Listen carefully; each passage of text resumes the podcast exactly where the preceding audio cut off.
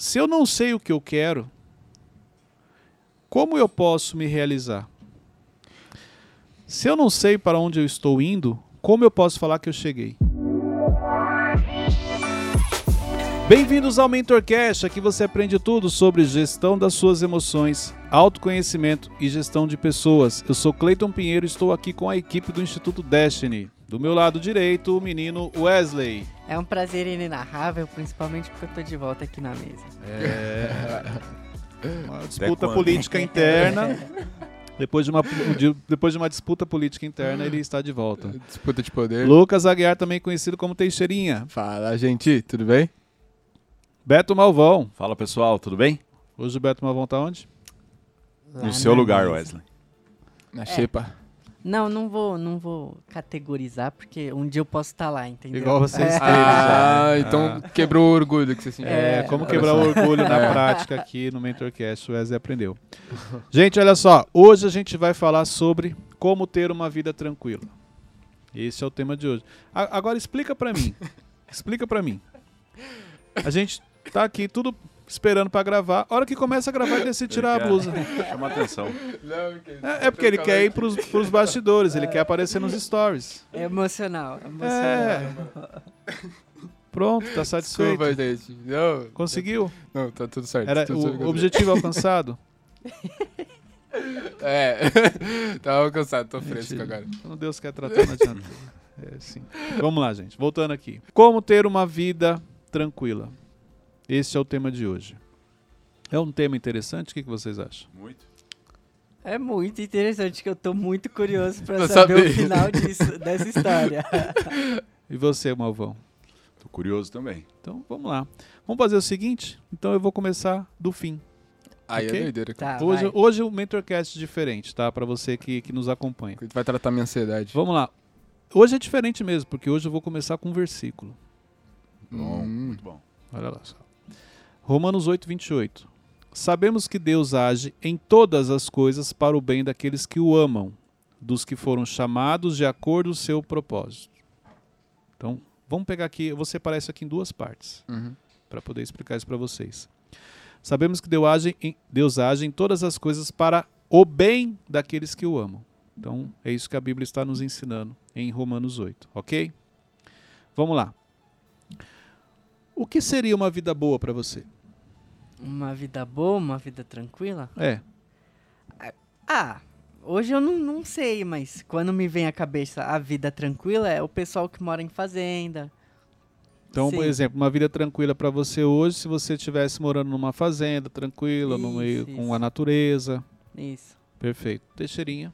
Acho que uma vida de prosperidade.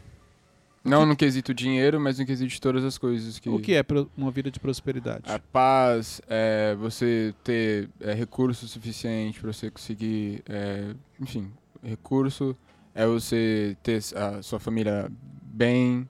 Acho que tudo isso que importa para mim tá tipo, tudo equilibrado. Ok, Malvão.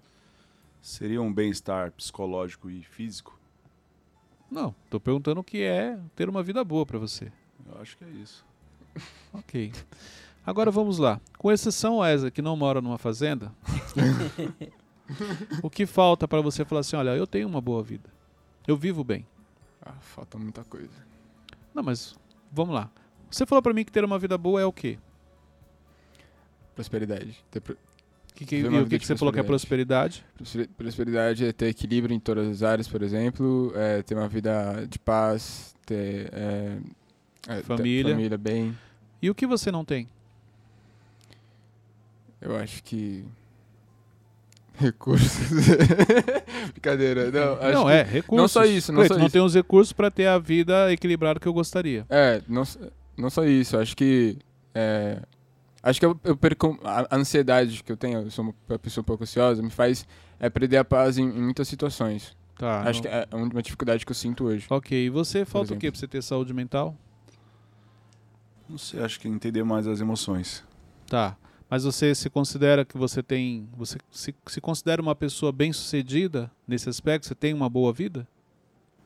Acredito que sim. Ok. Wesley? Eu acho que esses dias eu tava pensando, eu tenho uma boa vida, mas eu não quero cair na, no conformismo de não querer almejar algo maior. Podemos chegar à conclusão que vocês não sabem o que vocês querem? É, sim. Sabia que. Sim ou não? Sim. Vamos supor, se você tivesse agora a oportunidade, então vamos lá. Vou resolver a sua vida. Faz um pedido. Não tem essa resposta. Preciso Faz um pensar. pedido, Malvão. Acho que sabedoria. Não, mas resolver um problema, é ele falou. Ok. Mas é, é isso, peraí. É, é, se eu não sei o que eu quero, como eu posso me realizar?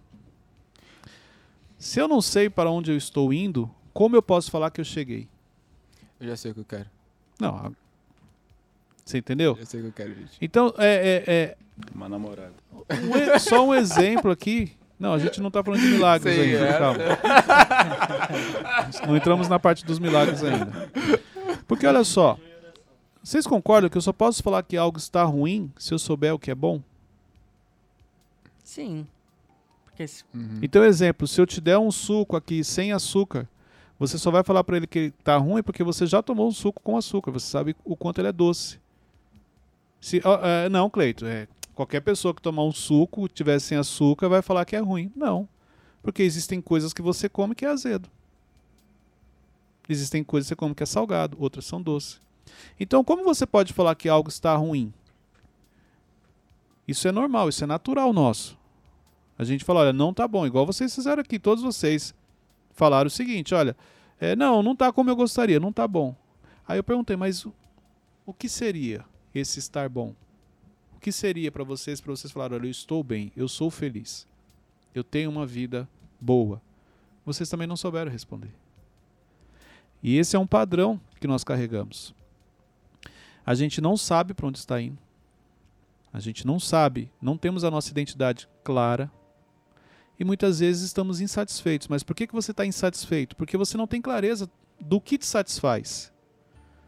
Então, quando eu pego esse versículo, sabemos que Deus age em todas as coisas para o bem daqueles que o amam. Se eu perguntasse aqui se vocês amam a Deus, todos vocês vão falar que sim. E eu não tenho, não tenho dúvida disso. Partindo do princípio que ele age para o seu bem, mesmo quando você não sabe o que é o melhor para você, mesmo quando você não sabe o que você quer. Então isso quer dizer que tudo aquilo que acontece na sua vida tem um propósito por trás. Coisas boas e coisas ruins. Né? O que, que é, o que necessariamente são coisas ruins? Ah, é uma situação que não te favorece, mas Me dá um exemplo. talvez eu tô indo para algum lugar, meu pneu, o pneu do meu carro fura. Perfeito. Eu, eu entendo que lá na frente Deus me livrou de um acidente. Então, mas aí quando o pneu fura, como é que você reage? Então, é como a gente não sabe. É isso que eu estou é boa. Então, peraí, então eu posso, eu posso falar que você então não acredita no que está escrito na Bíblia? Mas Eu acredito, mas não. Não, mas peraí, então me explica.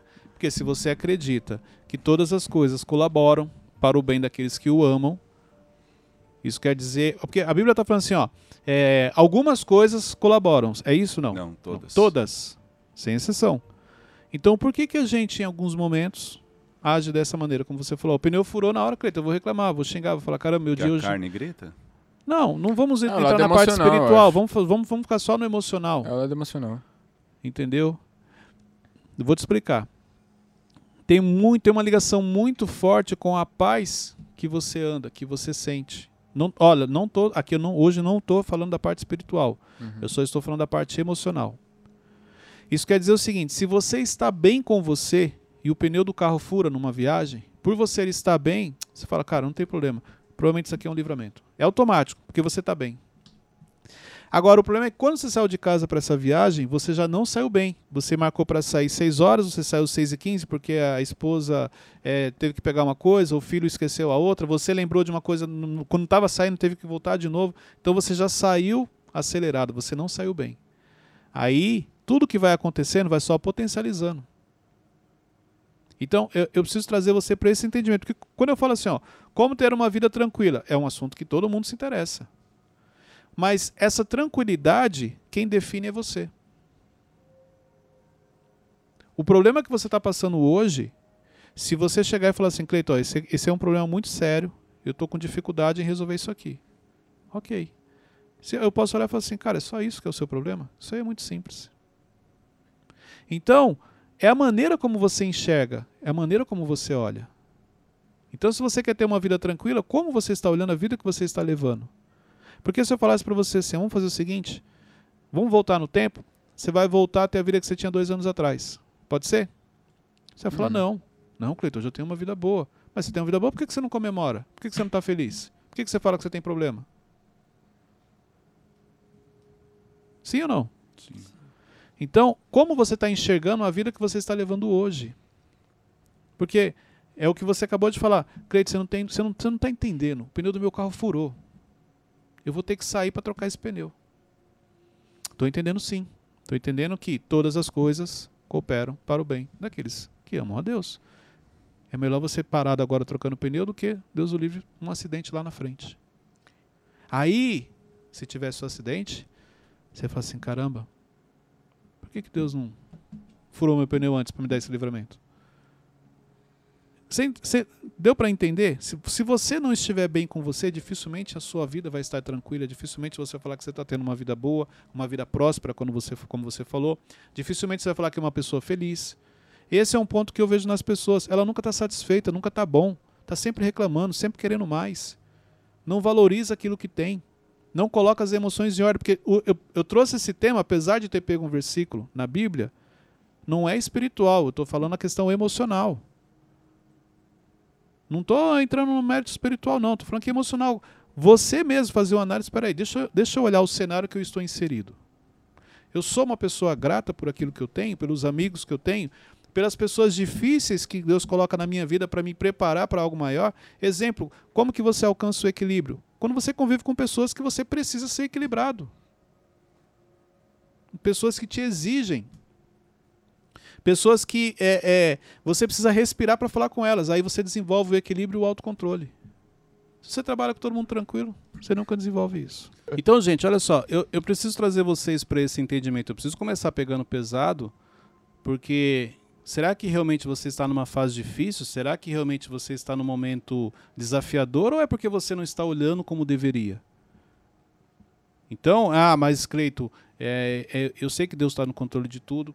Não- por isso que eu falei, não estou espiritualizando, eu estou te convidando a, de man- olhando para suas emoções, olhando para a sua vida, como você está enxergando o seu dia a dia, aquilo que você está passando hoje, visto que todas as coisas colaboram para o bem daqueles que amam a Deus. Então, mas sabendo disso, Cleito, que todas as coisas são todas as coisas, a gente sabe também que o dia mal chega para todo mundo. Perfeito. O dia mal, ele existe em várias maneiras de você enxergar. Ok? Lembra do professor chato que você tinha na escola? Uhum. Rígido, que pegava no pé? Lembra? Todos vocês tiveram, lembra? Ele foi importante na sua vida? Muito, Sim. Muito ou pouco? muito. Muito. Pois é.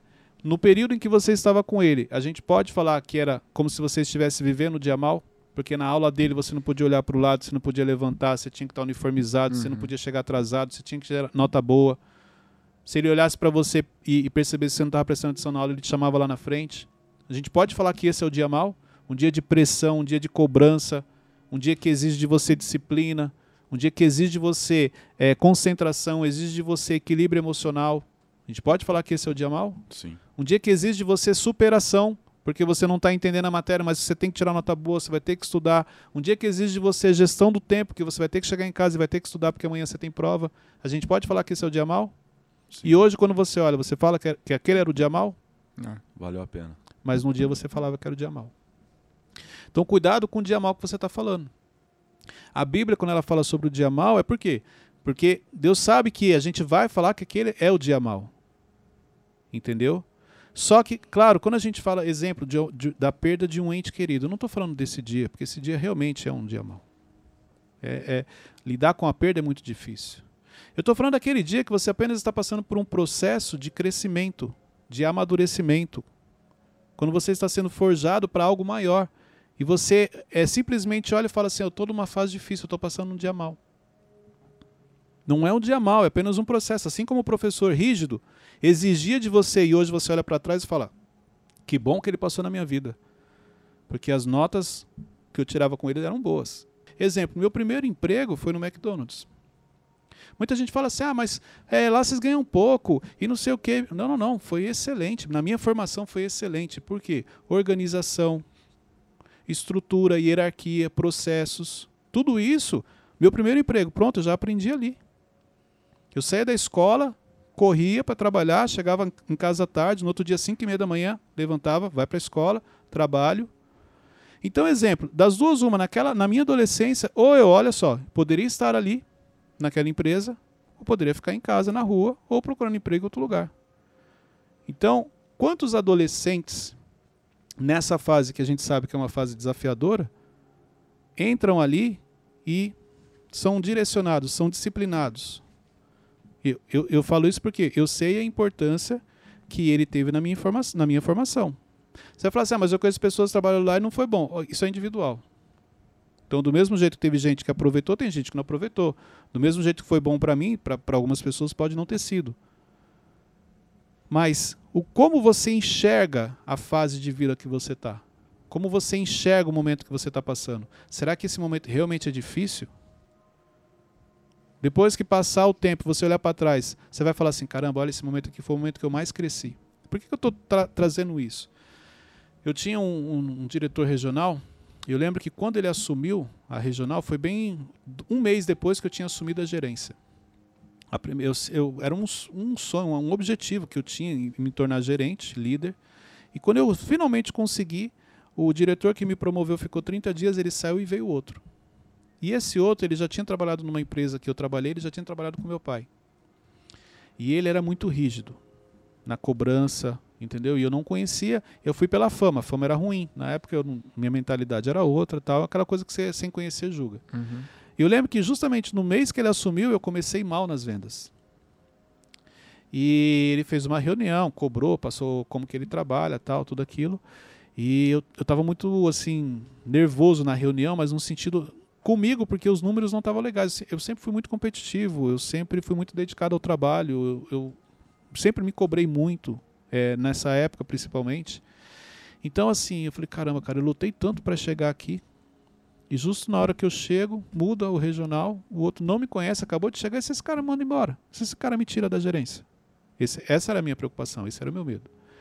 E aí eu lembro que no outro dia ele foi na, lá na, na, na loja que eu trabalhava, ele olhou a loja tal, elogiou, cobrou algumas coisas. Ele falou assim, cara, eu vi que você estava nervoso ontem. O que aconteceu? Você está bem? Eu falei, não, tô. Estava nervoso comigo, com os meus resultados. Mas assim, você não me conhece, eu acabei de ser promovido, você chegou aqui. Imagine se esse mês eu, eu, eu for mal, eu não tiver um bom desempenho na, na, na regional e você me tira como gerente. Ele, falou, ele olhou para mim e falou assim: é isso mesmo que eu vou fazer, se você não vender. então. Não, é do nada, assim, direto. Só que eu sempre fui uma pessoa assim, internamente, mesmo não tendo autoconhecimento na época, mas internamente eu sempre trabalhei muito. Na hora que ele falou aquilo, aquilo veio que entrou que eu falei assim: aqui para você, ó.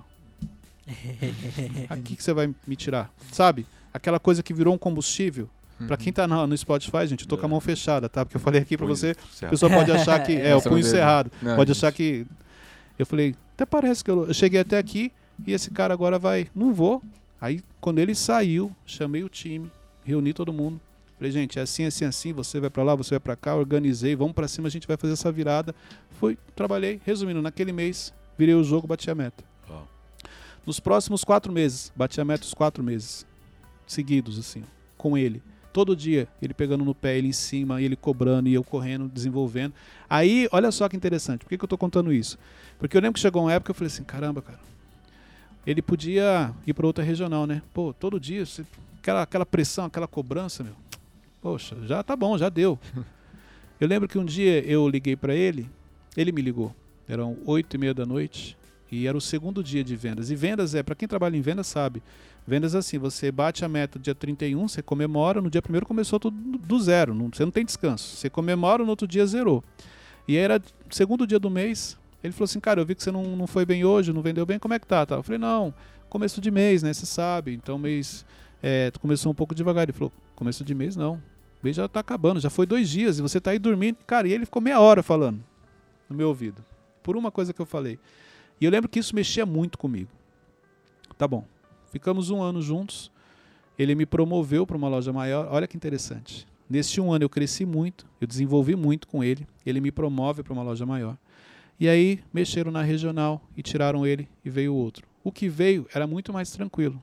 Me ajudou muito no meu desenvolvimento, gosto muito dele, mas ele era mais tranquilo na questão da cobrança. E eu lembro que quando o primeiro saiu, eu falei assim: ah, agora sim. Agora é Relaxou. tranquilo, porque o outro ele é sossegado, ele já me conhece. Então.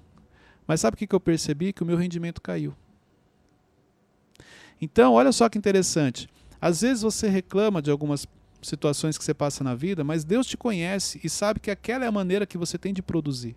Se não for daquela maneira, você fica estagnado, você não cresce, você não avança. E aí ele coloca pessoas para te tirar da zona de conforto, porque literalmente foi isso que o, que o, o primeiro fez. E aí onde eu tive que desenvolver a questão de crescer sozinho, no sentido de que, peraí, não preciso de uma pessoa me cobrando para eu poder fazer o que é certo, ou poder avançar. E ali eu começo esse processo. Mas eu, eu trago essa história para você refletir. Você é grato às pessoas que te cobram hoje para que você seja uma pessoa melhor? Porque essas pessoas não tenham dúvida que Deus colocou no seu caminho para te cobrar, para te tirar da zona de conforto. Sabe por quê? Porque Deus conhece. Ele sabe que se não cobrar, a gente fica lá sossegado. A gente se contenta às vezes com pouco. O problema é o seguinte: Deus preparou para você, exemplo, cinco coisas. Você com uma está satisfeito e quer ficar parado. Não, não, ele vai te dar cinco, mas para você conquistar as outras quatro, você precisa fazer muita coisa, você precisa desenvolver, se preparar, ter estrutura emocional, ter estrutura financeira. Tudo isso aqui é importante. E a gente reclama, não está satisfeito, acha que a vida está difícil, acha que ah, eu estou passando por um, por um, por um, um, uma- um- um vulcão, um deserto. Será qual é o nome que você usa? Não, é só um processo para algo maior. Olha por um, um, um ângulo diferente. Você está crescendo todos os dias e não percebe. Você está avançando todos os dias e não percebe. Isso aqui é importante. Agora eu vou. Desacelerei. Já dei o recado. Depois desse Eu combo. vou deixar vocês. Se ficou alguma dúvida, eu vou deixar vocês falarem agora. Mas é, pô. Você fica bravo. Você fala, fala, o pessoal não faz, toda hora tá reclamando, nunca tá satisfeito, nunca tá feliz. Pra cima, gente. Vamos lá, perguntas. Eu tenho um exemplo disso que você tá falando. Deu até mas calor. Eu, eu não sei se se encaixa perfeitamente. Mas esses dias eu fiz uma compra no mercado, né? Eu compra do mês e eu sou sozinho, então eu pensei que ia dar bem menos do que deu. Salgadinho, Danone, bolacha. Fofura. é. Não, pior que eu não compro besteira. Eu só comprei arroz, feijão, Aham. ovo, frango. Enfim. Aí eu reclamei. Aí fiquei Você martelando. Mas você reclamou com quem? Com você mesmo? Não, comigo Que mesmo. o valor deu acima? Ou- Isso, isso. Ah, eu tá. fiquei, nossa, deu muito caro. Aí chegou o pedido, montei no, no, no armário, né? Coloquei tudo, aí eu fiquei, nossa, dispensa cheia, que bonito. Obrigado, É senhor. isso. É isso. Ótimo exemplo. Eu reclamo porque deu caro, mas eu não sou grato porque eu tenho condições de pagar. Entendeu? Porque olha só, você fez a sua compra, escolheu o que você queria, delivery ainda, pagou mais caro porque mandou entregar, nem para ir buscar não foi, mandou entregar e tá reclamando. Eu, eu, é, muito, é muito bom o seu exemplo, porque eu me pego fazendo isso também. Eu tô falando aqui, gente, mas eu tô. Eu, eu- só para ficar claro, eu gosto de compartilhar o que eu vivo. Tá? Então, Cleito, você já se pegou reclamando várias vezes. E nessa hora eu lembro desse versículo e aí eu fico com vergonha e eu, perdão, Senhor. Então é isso, porque é, exemplo, tem gente, que tá falando, tem gente que fala assim: você não tem noção do quanto eu tô devendo. Ah, quanto você tá devendo? Cara, eu tô devendo 100 mil. Eu tô devendo um milhão, tô devendo 10 milhões, não importa o valor. Deixa eu te falar uma coisa, você tá devendo 2 milhões porque você fez algo que você tinha condições de dever 2 milhões. Então, de repente hoje você está devendo 100 mil, você fala assim, ai, saudade quando a minha dívida era 2 mil reais. Saudade nada, porque quando você devia 2 mil, a mentalidade que você tinha, você também não dormia. Porque você estava devendo 2 mil. Ah, mas é porque eu tenho um monte de conta para pagar. Fique feliz. Sinal que você tem um carro, você tem uma casa, você, você tem condições. Senão você não tinha feito essas contas. Então, tem processo. Olha só, eu vou pagar um preço. Por não ter inteligência financeira, eu vou pagar um preço. Quem não tem inteligência financeira paga um preço alto. De ficar fazendo carnê, prestação, dívida, tudo isso. Ok? Agora, é, você quer. O que, que você prefere? Juntar o dinheiro ou comprar parcelado? Cleiton, eu não tenho paciência. Eu vou lá e compro parcelado. Perfeito. Você vai pagar um preço.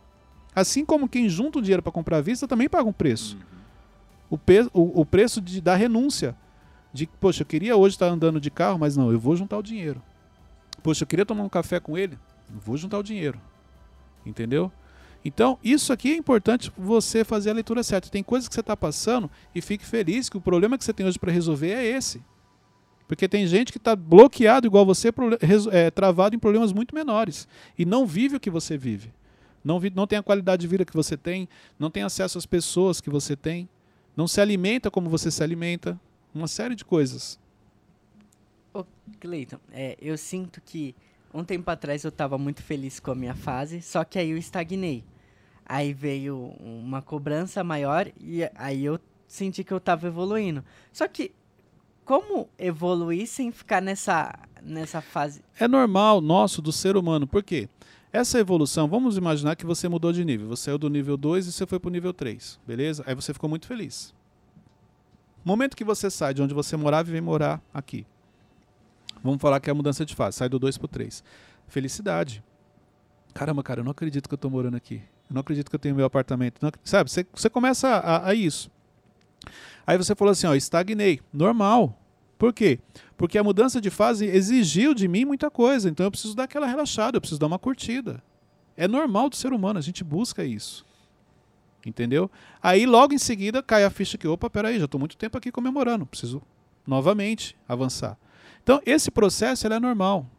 O que você não pode é se cobrar muito, achar que não, eu tenho que crescer, crescer, crescer. Não, você tem que crescer, você tem que comemorar, você tem que passar pelo processo, você tem que crescer, comemorar, processo, é normal. Entendeu? Quando acaba uma corrida, o que, que o vencedor faz? Ele comemora. Por isso que ele recebe um troféu. E depois, no- daqui a pouco, já tem outra corrida? Não. Você vai ver que os esportes, você tem exemplo, vamos falar Fórmula 1. No- O mais próximo é um final de semana do outro. Por quê? Porque precisa no mínimo de uma semana para mudar o local, para o piloto descansar. Vamos falar do jogador de futebol. Ele joga todos os dias? Não. Ele treina. E o treino não é igual ao jogo. Mas depois de um jogo, ele precisa descansar. Na nossa vida não é muito diferente. Depois de uma conquista, você vem para a fase do descanso normal, que é ah, dentro do celebration. Então não se cobre por isso, porque esse é um processo normal e ele é necessário. Imagine se você só crescer, crescer, crescer.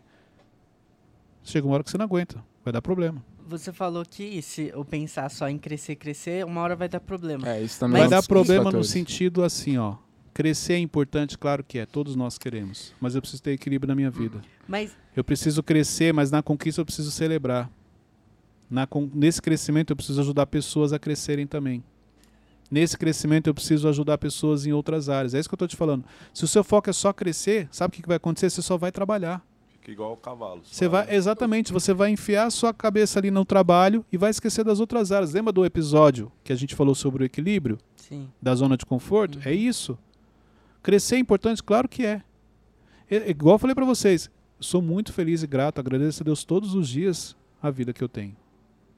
Mas isso não quer dizer que eu estagnei, isso também não quer dizer que eu não comemore. Entendeu? Mas e se eu tô inserido num ambiente que as coisas evoluem muito rápido? O, tipo o, am- o ambiente, ele sempre vai te exigir, ele sempre vai te cobrar. Exemplo, qual foi a época. Vamos, vamos falar de escola. Escola é um local de crescimento, sim ou não? Sim, É um local que você aprende, sim ou não? Sim. Por que, que tem férias no meio do ano? Pra descansar. pra dar um descanso. É isso. Só que todos os dias você está lá, você está aprendendo algo. Você tem que aprender algo, você tem que, que avançar. E chega uma hora que dá uma pausa, opa, descansa, daqui a pouco você volta de novo. O ambi então, assim, o ambiente escolar é um ambiente de ensino, de crescimento. Então, exemplo aqui onde você está, é um ambiente de ensino, de crescimento. Por isso que você tem um final de semana para descansar. Por isso que você vai ter as suas férias para descansar. O problema é o seguinte, se no final de semana você leva trabalho para casa. Aí não tem a ver com o ambiente, tem a ver com você não ter gestão do seu tempo, mentalidade de sobrevivente, onde você se mata de trabalhar. Ó, Deixa eu desabafar um pouquinho aqui, mano. não, não, peraí, só pra não, não Tá bom. mudar disso. Eu aguardo. Ó, sobre isso que você falou de levar trabalho pro fim de semana. Eu já pensei, ó, vou te trazer dois exemplos. É, um funcionário, ele leva o trabalho porque ele fala, não, semana que vem fulano vai pedir isso e eu já, ó, já fiz aqui. O outro vai, não, não vou levar. Aí ele pode ser, Pro líder, qual que o líder vai gostar mais? Do que Desse. entregou. Mas, Mas- o líder ia ficar muito mais feliz se ele tivesse descansado e mesmo assim tivesse entregue. ué, Porque Se ia eles- render mais na Vamos próxima lá, semana. gente, só, só aqui vai. Só a gente, só a gente. Tá. Esquece quem tá assistindo e Tá ouvindo. bom. só a gente. Você trabalha suas 8 horas do dia 100%? Não. Quanto- quantas horas realmente você trabalha durante o seu Fala a dia? verdade, Wesley. Vai. Meia hora. Princípio Tá, da verdade. Não, não, umas, umas três, vai. 3 horas. Quer dizer É. que 5 horas você tá fazendo alguma outra coisa que não é relacionada a E trabalho. numa minha sala perturbada. Só pra deixar registrado, só pra falar tá registrado, eu vou mandar esse corte pro Thiago, tá? Não, é que. Deu ruim, mano. Não, é Mas que. Pra gente ter prova onde você assume que das 8 horas você só trabalha 3.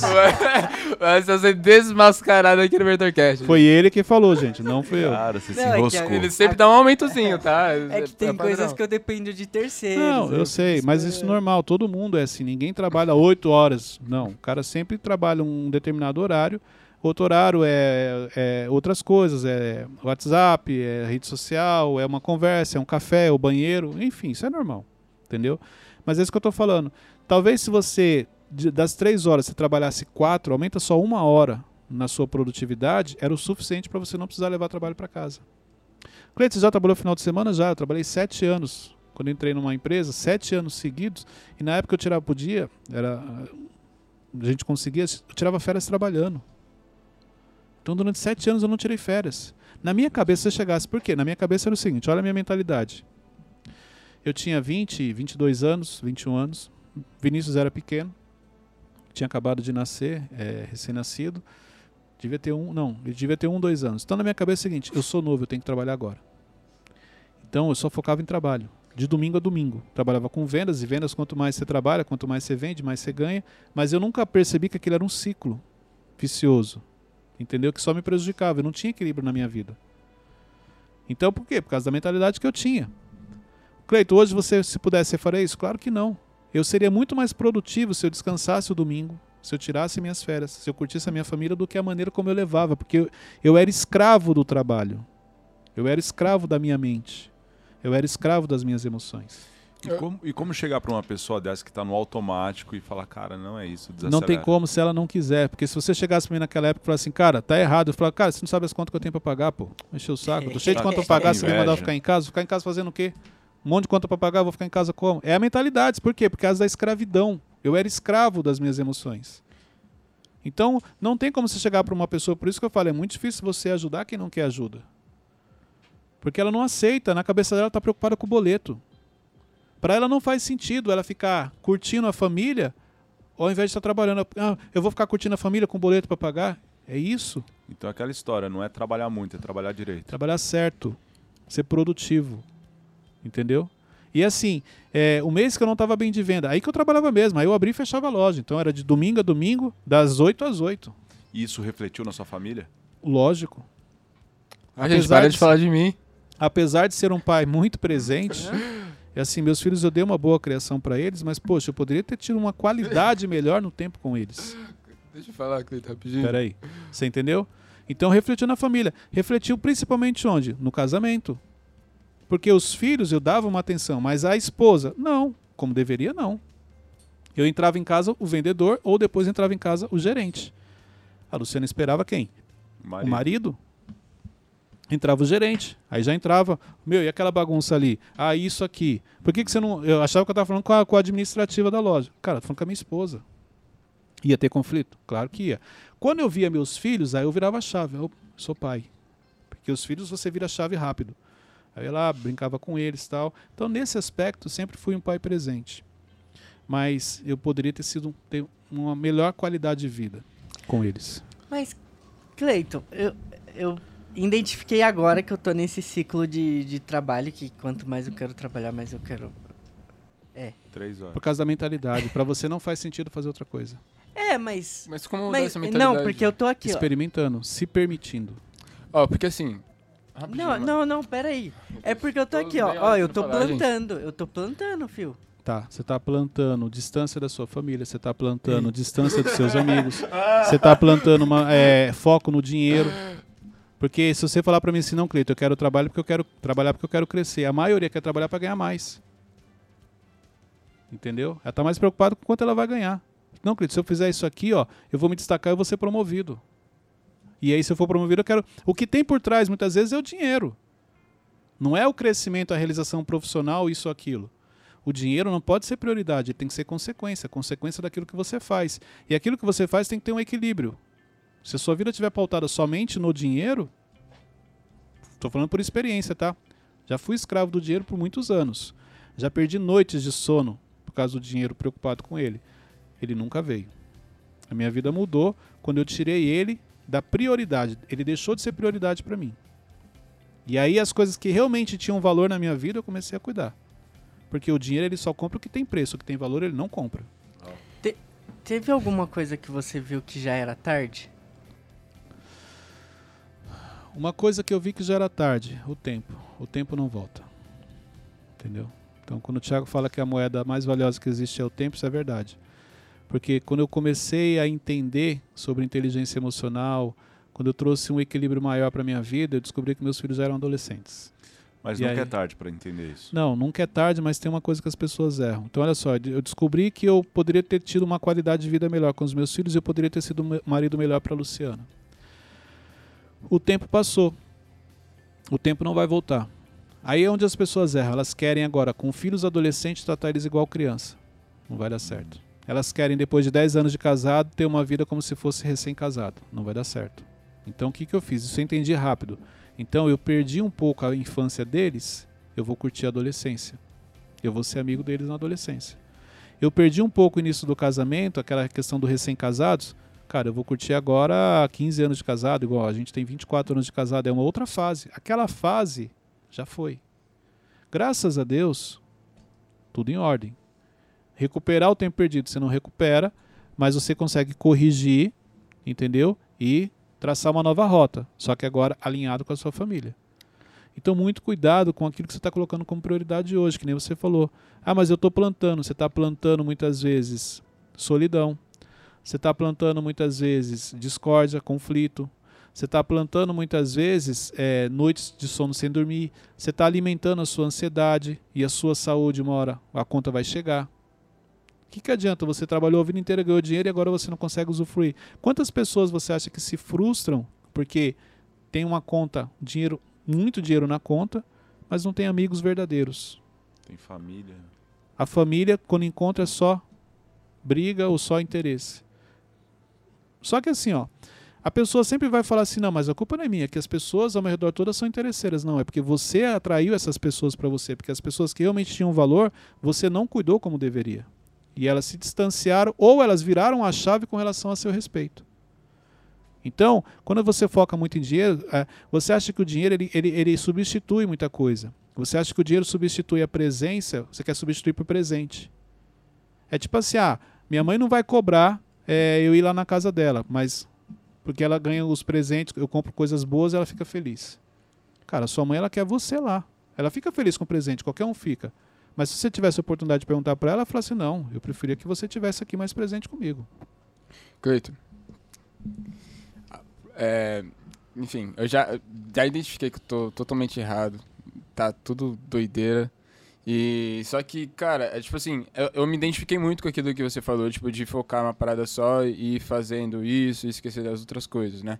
Tanto que eu tô, eu tô vivendo uma fase hoje que, tipo, acredito que é, tô, tô é, é, recebendo as consequências de- de- dessas, de- disso que eu plantei, né? Que é essa, esse workaholic que só, só trabalha e, e é isso.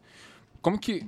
É, é muito difícil. Como, como que eu consigo é, é, virar, virar essa chave? Porque eu sei que tá tudo tá, tá errado. Se eu Você for gosta- fazer, se eu for você fazer a roda do- da vida, vai tipo zerar em muita coisa. Você gosta da vida que você leva. E- não, então, mas eu, eu preciso mudar. É diferente. Não. Então pronto. Pare de gostar da vida que você está levando.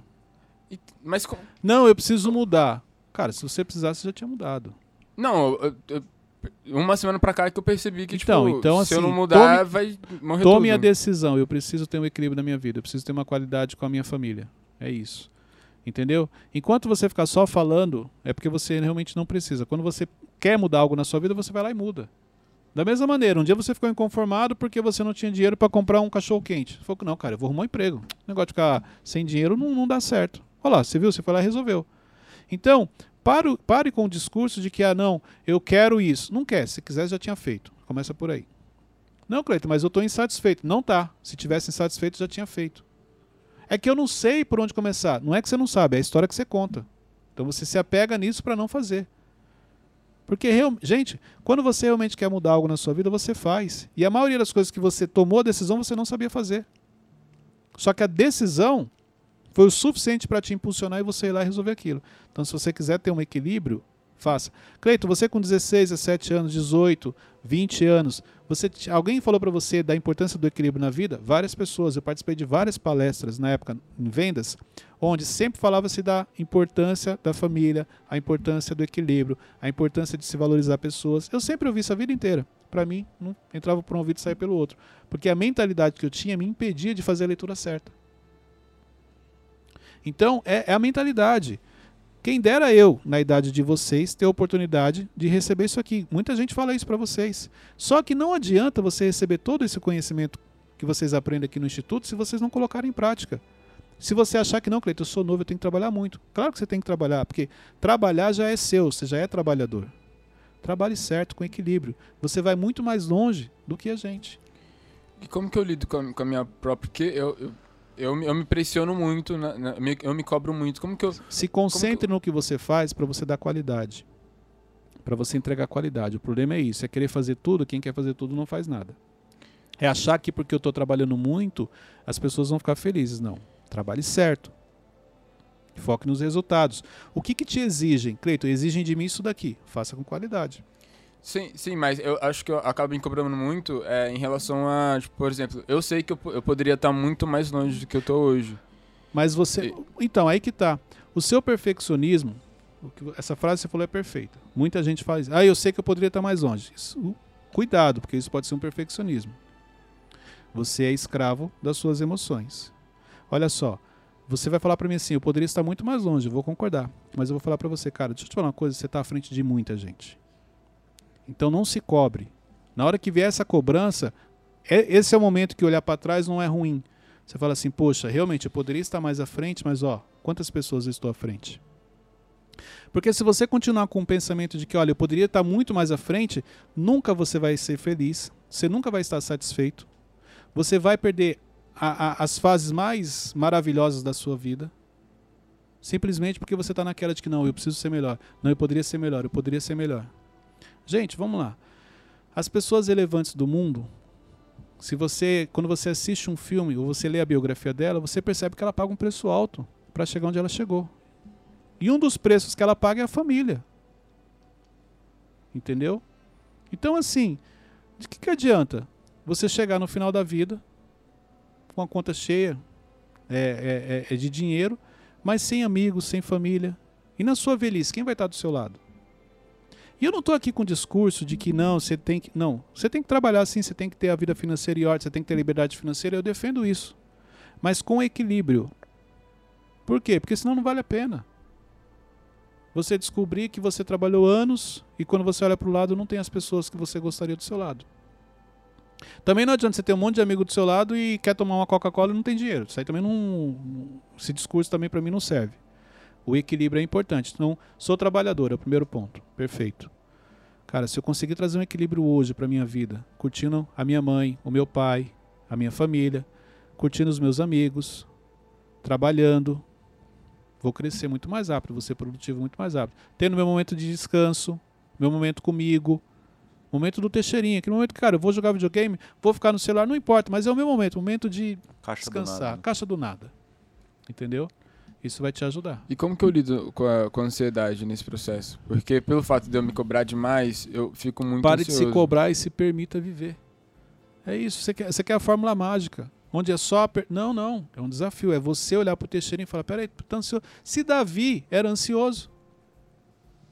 No sentido de que ele. É, é, ansioso, não, desculpa, a palavra correta ali é Davi quando ele fala: Por que choras, ó alma minha? Não é ansiedade, ele é um momento de tristeza. Se Davi falava com ele, com o seu interior, vamos falar assim, quando você pega esse versículo, por que, que você também não pode fazer? Por que, que você não pode falar? Peraí, por que, que você está ansioso, Teixeirinha? Quem que falou para você que tem que entregar hoje? Quem falou que você tem que dormir uma hora da manhã? É porque a gente acha bonito. É o padrão. É o Wesley chegar e falar, caraca, mano, você não acredita, fui dormir tarde ontem. Que hora que você foi dormir? Meia-noite. E eu fui dormir uma e meia. Aí o outro fala assim, acordei quatro horas, eu acordei três horas. Tô numa campanha de oração. E não dormi mais depois. E você acha bonito isso. Não, cara, equilíbrio. Vou fazer a campanha de oração três horas da manhã? Posso. Mas tem que dormir mais cedo, porque eu já sei que às três eu vou acordar. Senão não vale a pena. Então levar uma vida boa é levar uma vida equilibrada. Levar uma vida boa é você ter equilíbrio, é você ter paz. Entendeu? Sabe a paz que excede todo entendimento? É isso. É igual o amor que excede todo entendimento de Jesus. Então, é, é assim que você vai ter uma vida boa. É você tá o dia mal chegar, mas você entender que todas as coisas colaboram para o bem daqueles que amam a Deus. É o desafio chegar e você olhar e falar assim: tem um propósito de Deus nisso. É no dia da perda onde o Espírito Santo vai consolar o seu coração. Entendeu? Então, isso é você ter uma vida boa, isso é, isso é você ter uma vida equilibrada. Isso é você entender que Deus está no controle, Deus está no comando e tudo que está acontecendo, fica tranquilo, é para o seu bem. Porque você quer, para você ter certeza do que eu estou falando, é só você olhar para trás. Várias fases da sua vida foram difíceis. E você simplesmente hoje olhando fala, mas foi necessário, Cleito. Porque se, olha só, se eu não tivesse passado por isso aqui, eu não estaria aqui hoje. Exemplo, teve uma empresa que eu trabalhei que se eu não tivesse passado pelo que eu passei, eu não seria quem eu sou hoje. Ali foi uma preparação. Entendeu? Então quando eu olho hoje, eu falo assim, glória a Deus por isso. E na época? Na época eu reclamava. Por isso que eu estou te falando, é normal. eu não estou aqui criticando quem faz isso, estou aqui buscando chamar a sua atenção que, olha, se você olhar por um ângulo diferente, a sua vida vai ser mais tranquila. O dia mal vai chegar? Claro que vai, porque a Bíblia fala. Você vê que a gente. Quantas vezes você ouviu uma pessoa falando assim: o dia bom vai chegar? É muito difícil. A maioria das pessoas fala, mas a Bíblia fala que o dia mal vem. Pois é, porque a gente sempre foca no negativo. Mas a Bíblia também fala que você vai ter vida em abundância, que você vai ser próspero, que os planos que Deus tem para você são planos de crescimento, de, de prosperidade, que os planos dele são maiores do que o seu, mas isso aí você não foca. Você fala, mas o dia mal vem. Tenha força, bom ânimo, né? Tenha força, bom ânimo. Seja corajoso e forte. Tudo isso a Bíblia fala. Não, mas isso não. Eu quero focar no seguinte: não, o dia mal vem. Então, não tem muito o que fazer. Você quer focar no negativo. Pronto, estou mais tranquilo agora. Meu Deus. Ficou alguma dúvida? Gente, desculpa. Nenhuma. Não, Cleiton, hoje você está. Tem, porque, Mas meu, é olha a qualidade que você tem, olha quantos dons Deus te deu, olha as habilidades que você tem, olha quantos amigos você tem, olha a família. E mesmo assim você reclama, você nunca está feliz, nunca está satisfeito.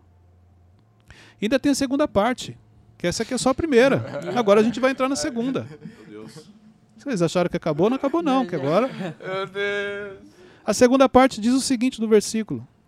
Dos que foram chamados de acordo com o seu propósito. E é isso que você não entendeu o seu nível de cobrança, o seu nível de treinamento, o seu nível de desenvolvimento, se você foi chamado, porque a Bíblia fala dos que foram chamados, ela não fala de todos. Dos que foram chamados de acordo com o seu propósito. Então, de acordo com o seu propósito, aquilo que Deus preparou para você, vem todo o seu processo. A quem muito é dado, muito será cobrado. Então, olha que interessante, dos que foram chamados, se, se, não, se não tivesse uma separação, vamos dizer assim, no sentido de que Deus escolhe tem os escolhidos, tem os que foram chamados, não teria por que a Bíblia falar isso. A Bíblia falaria o seguinte: e todos vocês de acordo com o seu propósito. Qual é o seu propósito? Se você não souber, como é que você vai entender seu processo? Cleiton, eu não sei, eu sei que meu propósito, Deus tem coisas grandes na minha vida. Parabéns, se prepare porque o seu processo também vai ser de acordo com o nível que ele vai te levar. Entendeu? Ansiedade? Você não precisava estar passando por isso, se Deus não tivesse um propósito na sua vida. Por isso que você, com 18 anos, está com toda essa preocupação. Tem muita gente com 18 anos, a pessoa está... Pirando pipa. Olha lá, nós vamos pirando pipa. Não, eu nunca pirando pipa. Mas de acordo com o propósito, vem o seu processo. Então fique feliz se você está num processo, porque é sinal que Deus tem algo para você, é sinal que você foi escolhido, você foi chamado. Amém. Entendeu? Dê glória a Deus, fique feliz. Porque todas as coisas colaboram para o bem daqueles que amam a Deus. Mas se você não entender isso, você vai começar a reclamar, você vai murmurar, e quando a gente vai para a Bíblia, a olhar quem reclama e quem murmura, vocês lembram de quem? Reclamação e murmuração. Quem é o Deserto, pessoal do exército. Quem? do exército. Deserto. Egito. do Egito. Povo do Egito. Os hebreus, quando foram libertos do Egito. Chegaram na Terra Prometida? Não. Pois é, não chegaram. Será que é porque eles reclamavam? Será que é porque eles murmuravam? Será que eles falaram que a vida deles era difícil? Será porque eles questionavam Moisés? Pô, você tirou a gente de lá pra gente morrer aqui? Será que era por isso? Será que mesmo Deus mandando maná do céu todo dia, e mesmo assim eles reclamavam? Acho que não, né? Ou Acho é? que é melhor comer cebola. É, então. Você entendeu? Será que eu não me comporto como o povo do Egito? Quando saiu do Egito, quando os hebreus saíram do Egito, e eu não percebo? Deus tem feito grandes coisas na minha vida e eu estou sempre reclamando, sempre murmurando, sempre focando no negativo. Sempre colocando a culpa nos outros. Sempre colocando que eu não tenho sorte. Sempre colocando que eu sou perseguido. Sempre colocando que o processo é doloroso. Fica aí uma reflexão. O processo ele acaba, Cleiton? O processo ele acaba. No- E as boas é que vem outro depois. Ciclos, né? Você entendeu? O processo, olha só, Deus está te preparando para algo maior. Quando ele te coloca, ele agora vai te preparar para um outro nível. E aí vai. E quando Deus tem pressa? Processo é mais doloroso, porque ele é mais rápido. Mas por que, que Deus tem pressa, Cleito? Porque você ficou muito tempo olhando para o tempo, não percebeu o que ele estava falando. Chega uma hora que ele fala: Eu preciso cumprir o propósito aqui, porque eu tenho promessa na sua vida. Então vamos lá. Aí ele começa, te, aí te coloca numa zona de expulsão. Aí ele coloca pessoas difíceis do seu lado para te endireitar. Porque ele tem pressa, ele tem coisas, tem, bens, tem bênçãos para serem entregues para você. Mas você reclama, você murmura, você não entende, você questiona. E o mais importante você não faz. O que, que é o mais importante? Obedecer. E uma das coisas que eu acho que é, eu manipulava aí é justamente essa questão pra mim, pra me fazer ser mais ansioso, é que falar, cara, Deus tem parada tipo muito grande pra mim, só que eu fiquei muito tempo parado, então eu preciso ir agora, agora, agora, agora, agora. Não, a ansiedade É, te atrapalha, ansiedade. você se perde no processo. Caraca, você travou muita coisa, porque é, vou Ficou alguma dúvida, gente? Não. Vocês estão meio Esse, esse Desnorteados, Intercast parece. foi muito bom. Vocês É um para escutar de novo. Então vocês estudem depois de novo, tô torto aqui, Cleiton. porque foi... Cheio de paulada. É, é assim que eu, eu vejo o- o- muito das pessoas no dia a dia do meu direct, que as pessoas que participam, é, até mesmo na mentoria, em algumas situações, você não está olhando da maneira que deveria. Não esqueça desse versículo. Todas as coisas colaboram para o bem daqueles que amam a Deus. Vamos lá, gente. Nosso momento mentoria aqui agora, os alunos do Mentoria Inteligência. Então, eles sempre participam com uma pergunta. Se você quer fazer parte da minha mentoria, o link está na bio, na bio, na bio, na bio do meu Instagram, mas também está na descrição do Spotify e também está na descrição do YouTube. Faça a sua inscrição, vai para uma análise, a equipe entra em contato com você para você participar da minha mentoria. Vamos lá. Cleiton, no seu processo de autoconhecimento, qual foi a emoção mais difícil que você teve que lidar dentro aí da sua construção e reorganização da sua mente? A mais difícil de lidar é o medo. Porque ele vem. Porque assim, você tem que vencer a barreira, você tem que atravessar aquilo, você tem que superar e você tem que aprender a lidar. Ele não vai deixar de existir. Então, lidar com medo é um grande desafio. Entendeu? Então, é, para mim, o medo foi um dos maiores desafios que eu tive né, nesse processo emocional, porque eu tinha que olhar para dentro do Cleiton. Eu sabia que o Cleiton, aquilo era um gatilho, aquilo era uma crença, trabalhar aquilo, eu sabia que aquele medo não ia acontecer, que ele só estava na minha mente, vencer ele e avançar.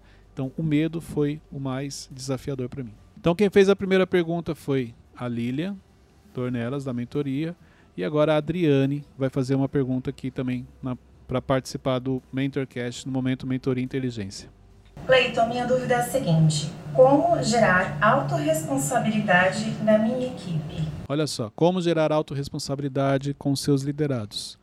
É, Lilian, Adriane, desculpa. Adriane, você precisa ser estratégico. Porque cada pessoa ela age de um jeito.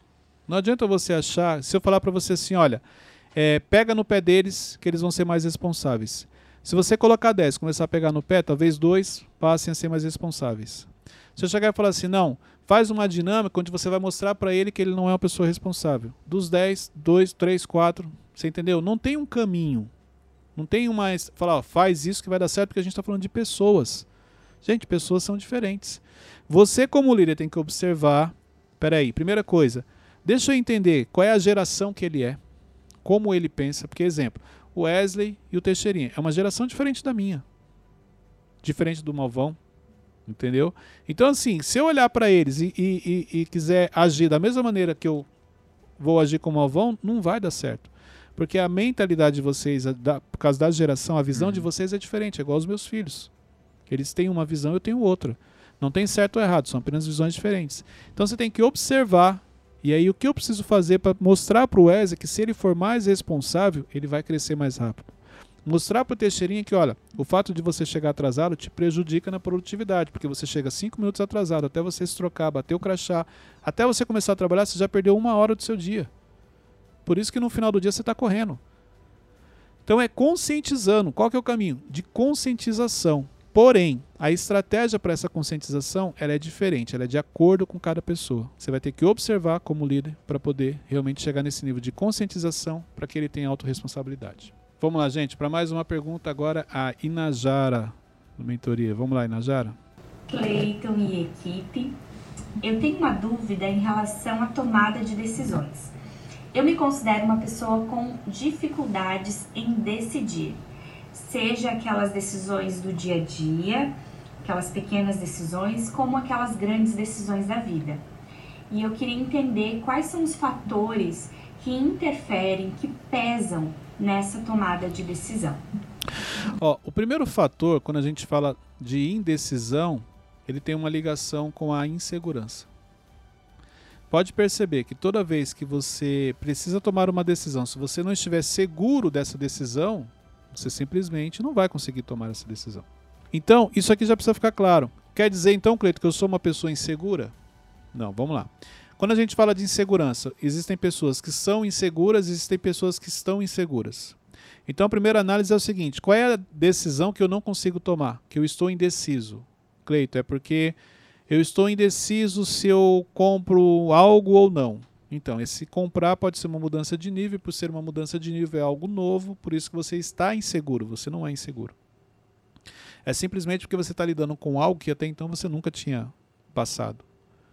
Não, Cleiton, é decisões do dia a dia. Exemplo, se eu vou comer pizza ou esfirra. Tem gente que é insegura nesse nível. Porque aí, aí que tá, a insegurança é só para te trazer uma luz, mas não é a insegurança o verdadeiro problema, é o que tem por trás da insegurança. Uma necessidade emocional, exemplo, eu quero agradar o Wesley, porque eu quero me sentir aceito por ele, ela me gera uma decisão se eu vou comer pizza ou esfirra, porque eu chamei ele para jantar, pra gente sair, entendeu? E aí eu falei assim, caramba, eu levo o Wesley para comer esfirra ou para comer pizza? Meu Deus, e agora? E eu fico assim, Wesley, o que, que você quer? Você acha melhor o quê? Entendeu? Então, na verdade, o que, que tem? Não é insegurança, é a insegurança que tem por trás, porque eu sou uma pessoa emocionalmente doente, você pode considerar assim, ou porque eu tenho uma necessidade acima do normal de ser aceito pelas pessoas. Então, porque eu quero agradar todo mundo, e por que eu quero agradar, agradar todo mundo? Porque eu quero ser aceito. Isso me leva para insegurança, e devido à insegurança eu não consigo tomar uma decisão. Entendeu? Então é, primeiro motivo aí é insegurança, mas você tem que descobrir o que tem por trás dessa insegurança. Outra, outra é, é situação, perfeccionismo. Perfeccionismo te leva também para indecisão. Como assim, Cleito?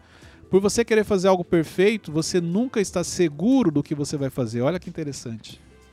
Eu quero fazer um, um celular perfeito. Então, para tomar a decisão das peças que eu vou colocar, porque eu quero fazer ele perfeito, eu fico inseguro. Porque, cara, se eu colocar isso fica mais bonito. Mas e se esse aqui alguém não gostar? E se esse daqui afetar a produtividade? Então, o perfeccionismo também te leva para insegurança e da insegurança pode te levar para indecisão.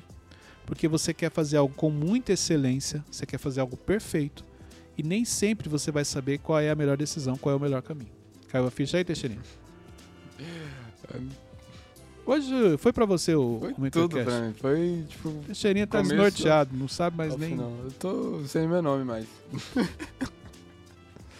Gente, chegamos ao final de mais um Mentorcast. Hoje foi um episódio muito bom. Muito bom. Compartilhe esse link. Pega esse link, coloca nos grupos da família, coloca na, no grupo de trabalho. Esse é um mentorcast para você assistir em família, para você colocar seus filhos, porque a gente falou aqui, dei vários exemplos de fases da vida que eu passei, para você colocar seus filhos para assistir junto com você, para você assistir com a sua esposa, com seu marido, para você marcar uma reunião. Gente, olha só. Eu sempre fiz isso com as minhas equipes.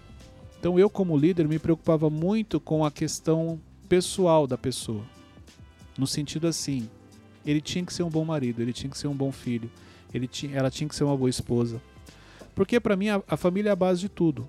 Então, se você estiver bem em casa, se a base está fortalecida, qualquer outra área da sua vida vai mais fácil, é tranquilo.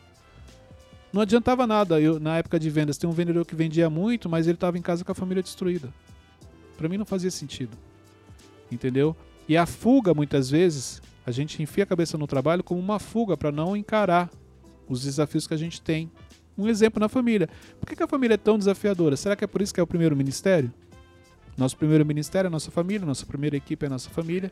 Então, invista na sua família. O Mentorcast é um programa para você investir, para você assistir junto com a sua família. Uma sugestão, faça isso. Tira o print, compartilha, marca lá Cleiton C. Pinheiro, Mentorcast Oficial e alguns a gente vai estar tá repostando. Deus abençoe a todos, um forte abraço.